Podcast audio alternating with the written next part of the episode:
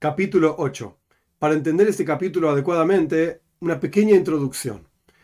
Hay una discusión muy grande en los escritos sobre este capítulo en particular de Rambam. Hay quienes quieren decir que el Rambam no tiene fe en la resurrección de los muertos, Dios libre y guarde. Hay quienes dicen que el Rambam no tiene fe en Gehinnom, en el juicio a aquellos que hicieron transgresiones a lo largo de su vida, Dios libre y guarde.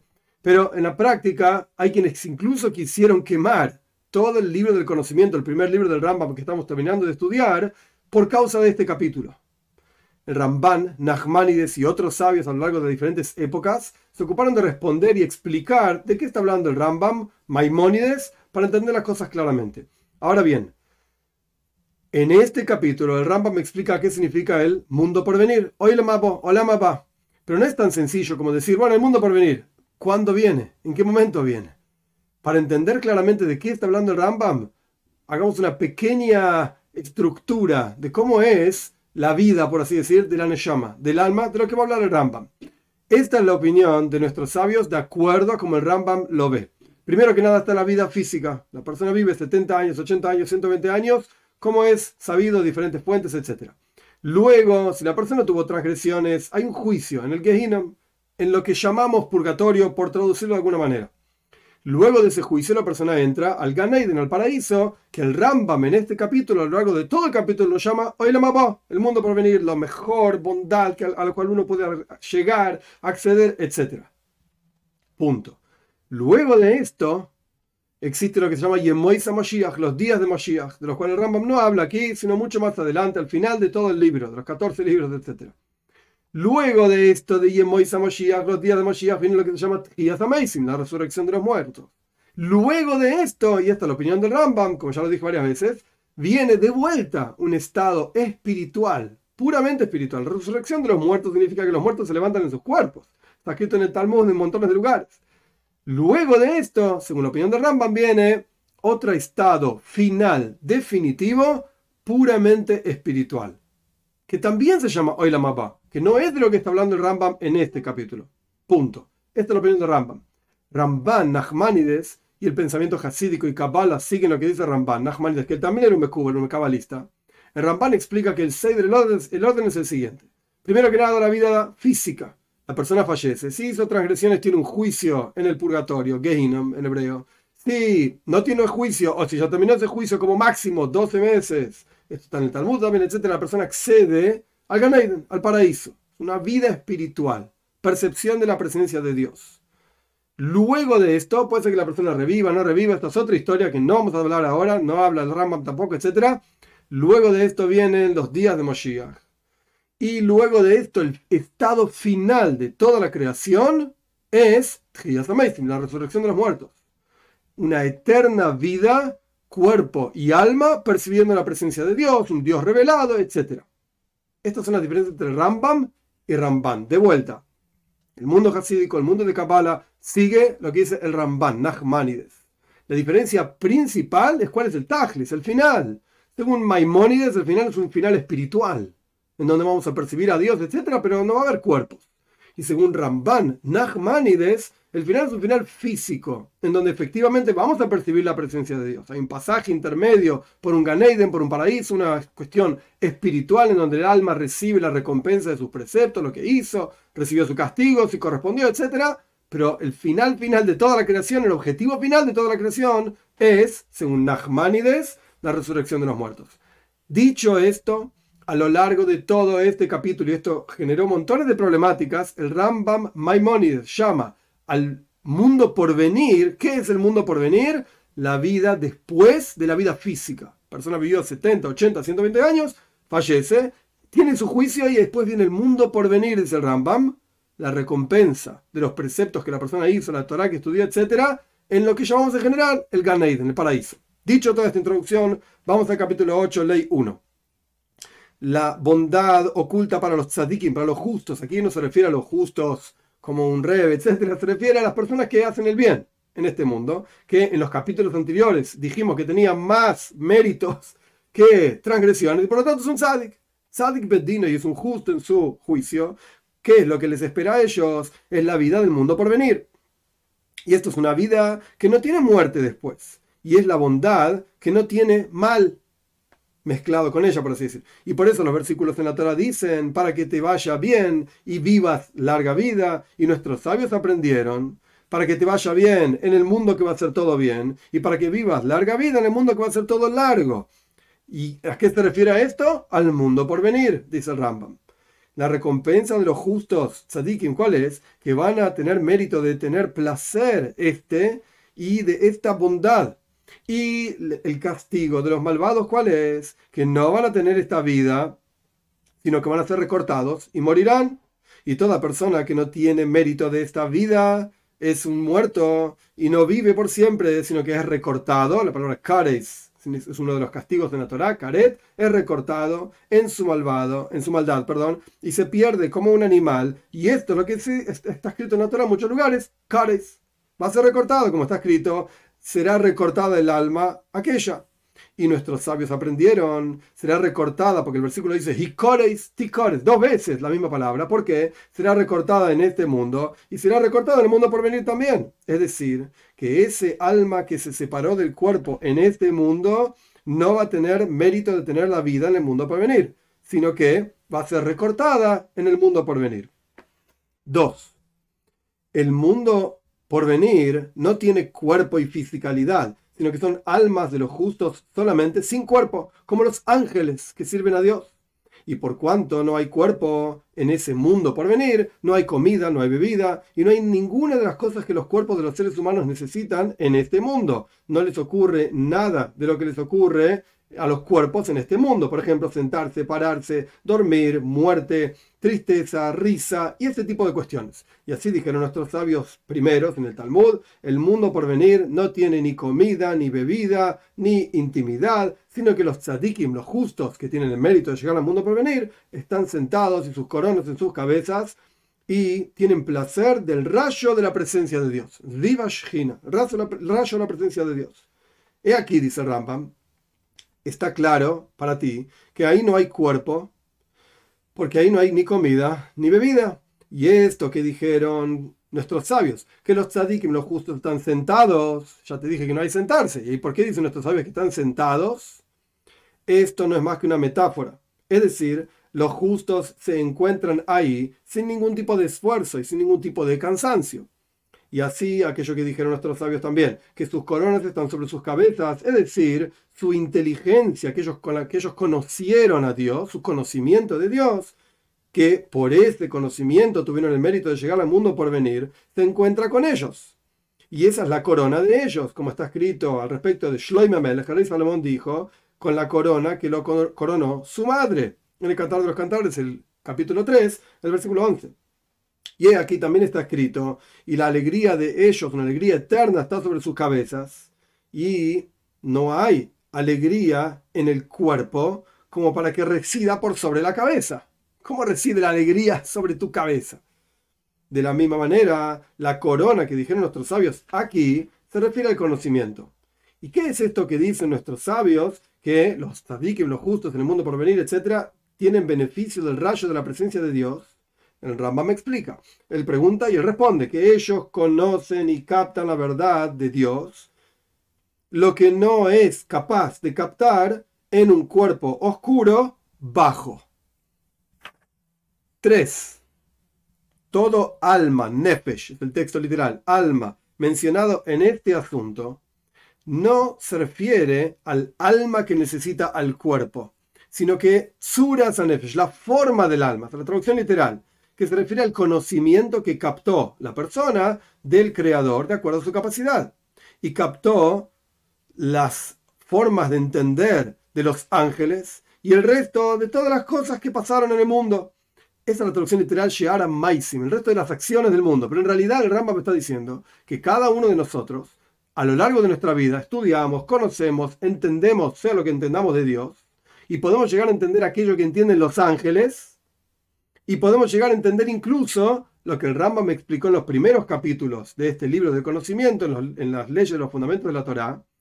Maise Breishis, la creación, Maise Merkava, la mística de Dios, etc. Todo lo que podamos haber entendido, a esto se refiere el Tzuras Nefesh. La forma del alma es esa comprensión de Dios. Y esto es, en el texto de Rambam, la forma que explicamos su asunto en el capítulo 4 de las leyes de los fundamentos de la Torá. Y es lo que se llama Nefesh, el alma en este contexto. Esta vida, por cuanto no tiene muerte, por cuanto la muerte solamente le ocurre a los cuerpos, y aquí no hay cuerpo, esta vida se llama el lazo de la vida. era Jaime, la roca de la vida o el lazo de la vida. Por cuanto está escrito, y estará el alma de mi Señor atada al lazo de la vida. Esto está en el primer libro de Shmuel, en el capítulo 25, el versículo 29.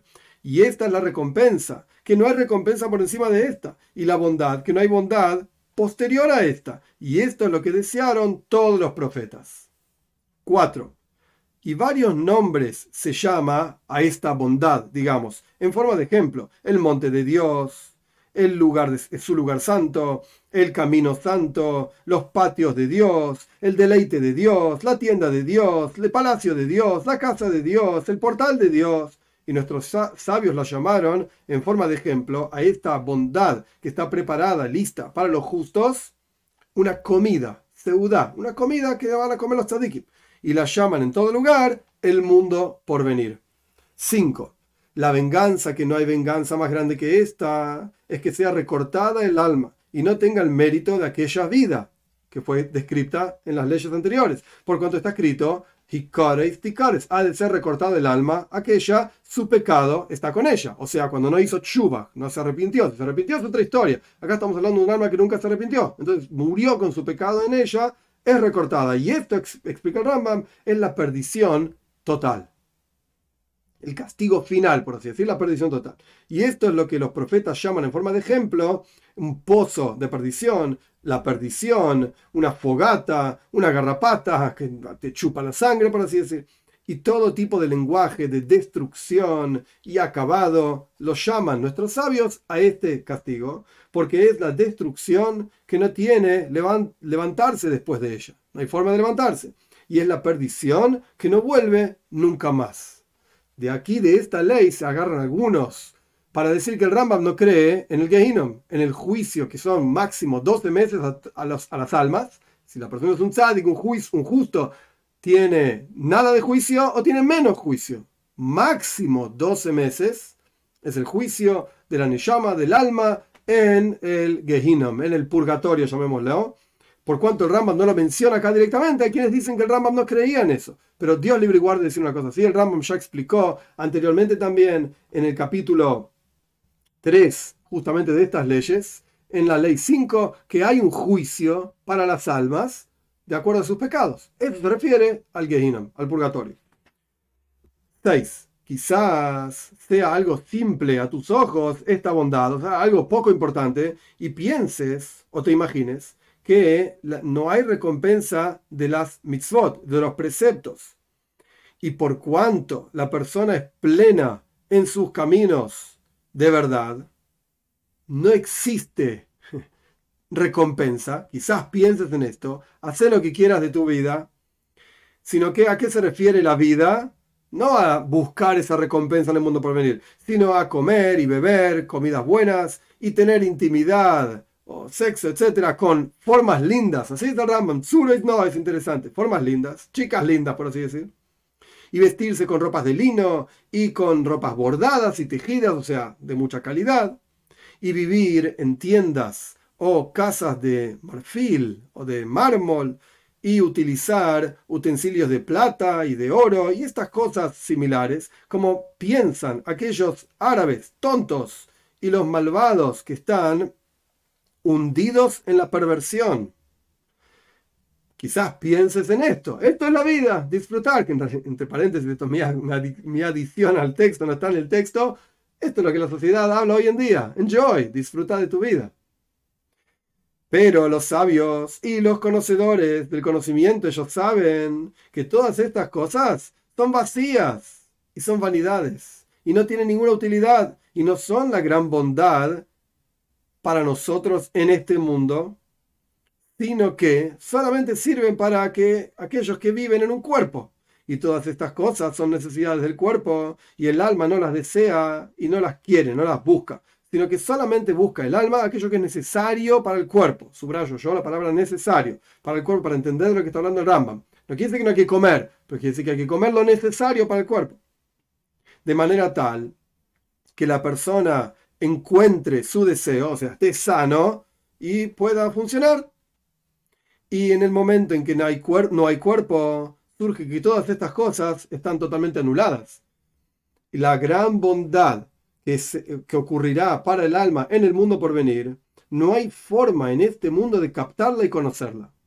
Porque nosotros no sabemos en este mundo excepto las cosas que son buenas para el cuerpo. Y esas cosas las deseamos. Pero aquella bondad del mundo por venir es tan grande que no hay forma de medirla ni compararla con ninguna bondad en este mundo, sino solamente en forma de ejemplo. Por eso dijimos anteriormente que los tzadikim están sentados, comiendo, etc.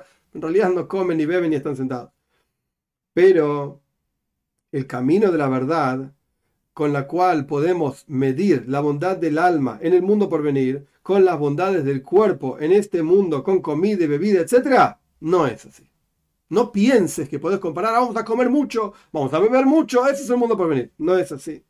Sino que esa bondad es tan grande que no se puede medir y no se puede comparar a nada y no se puede ni siquiera imaginarse. Por eso dice el rey David, cuán buena es la bondad que ocultaste para tus temerosos, etc. en el Salmo 31, el versículo 20. 7.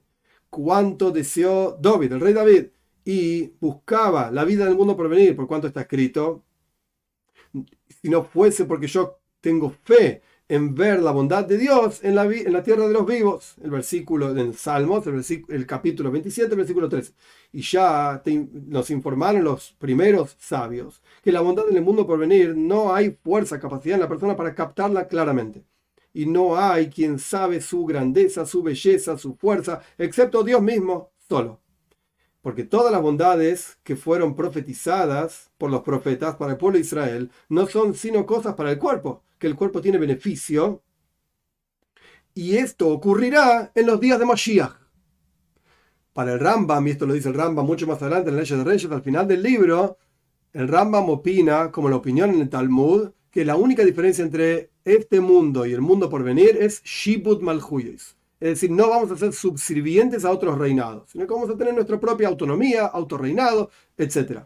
Quiere decir que físicamente hablando no va a haber ninguna diferencia. Paréntesis, en esto que yo estoy explicando que no está en el texto del Rambam, el Rebe explica claramente que se ve del texto del Rambam que el Rambam mismo habla de dos etapas. Habla de una etapa en la cual efectivamente no hay ninguna diferencia entre la, la época de Mashiach y lo que vivimos hoy en día, excepto que no vamos a ser subservientes a otras naciones, etc. Y después el Rambam mismo habla de una etapa en donde va a haber milagros y donde va a haber cosas fantásticas que son las que dice el Talmud, como por ejemplo que los árboles mismos van a tener comida, van a tener panes y las delicias van a estar por todos lados disponibles, etc. Cerramos paréntesis. Volviendo al texto del Rambam, todo lo que los profetas nos dijeron sobre la increíble bondad del mundo por venir, etc., eso no es más que para la época de Mashiach, en donde el cuerpo va a tener beneficio, como explicamos anteriormente, que no hay diferencia entre la época de Mashiach y hoy en día, excepto las ser subsirvientes perdón, a otras naciones. Es decir, volviendo al texto de Rambam, en el momento en que retorne el gobierno para el pueblo de Israel. Pero las bondades de la vida del mundo por venir, no hay nada que podamos compararle, imaginarle, y tampoco la compararon e imaginaron los profetas para que no reduzcamos en nuestra imaginación qué es lo grande de aquello. Porque si yo te digo, es como tal cosa, dices, ah, ok, es como tal cosa y no más. No, ni hablaron de esto. Y esto es lo que Ishaya, el profeta Ishaya dice, ojo no lo vio a Dios excepto tú mismo. Y esto es lo que Dios va a hacer, esta bondad, esta recompensa, para aquel que la espera. No hay nadie que lo haya visto excepto Dios. Es decir, esta bondad no la vio ningún ojo de un profeta y no la vio otro excepto Dios. Eso es lo que Dios hace para la persona que espera esta bondad en el texto del Ramba mismo. Y dijeron nuestros sabios, todos los profetas no profetizaron sino para la época de Moshiach, para los días de Moshiach, como explicamos anteriormente ampliamente. Pero el mundo por venir, ningún ojo lo vio excepto Dios. 8. Esto que llamaron nuestros sabios el mundo por venir, que suena que es por venir en otro después, en tiempo, no porque no existe ahora.